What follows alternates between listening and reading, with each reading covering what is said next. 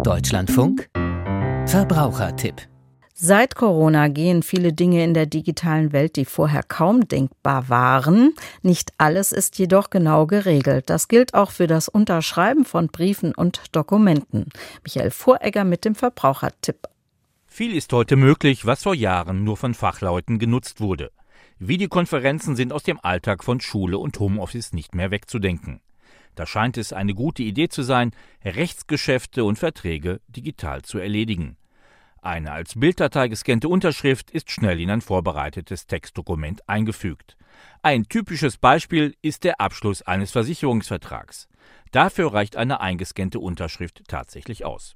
Peter Schmitz ist Redakteur bei der Computerzeitschrift CT und sieht hier dennoch einige Probleme. Eine eingescannte Unterschrift ist im Prinzip wenig bis gar nichts wert. Um eine Wohnung zu kündigen, muss man tatsächlich die Schriftform einhalten. Das verlangt der Gesetzgeber. Auch bei anderen Kündigungserklärungen, also jetzt wenn man ein Arbeitsverhältnis kündigen will beispielsweise oder eine Kleingartenpacht, ne? also man ist also Laubenpieper und möchte nicht mehr oder einen Energielieferungsvertrag kündigen will. In Deutschland sind die meisten Rechtsgeschäfte unabhängig von der Form wirksam, in der man sie abschließt.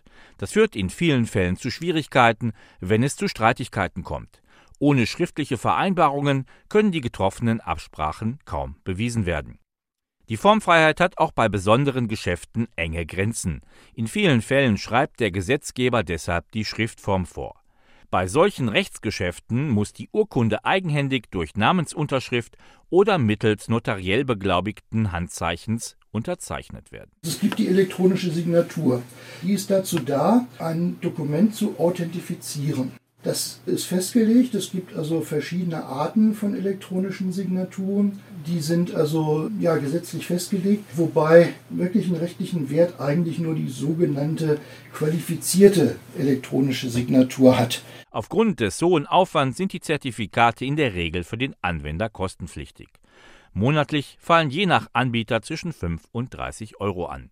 Im alltäglichen Rechtsverkehr zwischen Privatleuten ist das bisher kaum verbreitet. Viele Dienstleister werben damit, dass Verträge so unkompliziert digital signiert werden können. Entscheidend ist dabei, dass die Verfahren die Anforderungen der Europäischen Union erfüllen. Marc André Gimmi ist Fachanwalt für Arbeitsrecht.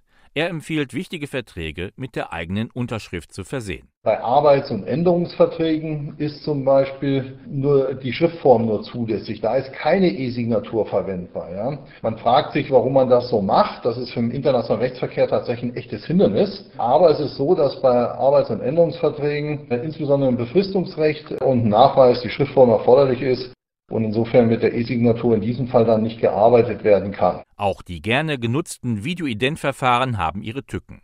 So hat der Chaos Computer Club gezeigt, wie leicht sich die Verfahren überlisten lassen. Wenn ein Rechtsstreit eine solche Authentifizierung in Frage stellt, kann die Beweislage schwierig sein. Wer bei wichtigen Verträgen sicher sein will, der sollte weiter auf die eigene Unterschrift setzen.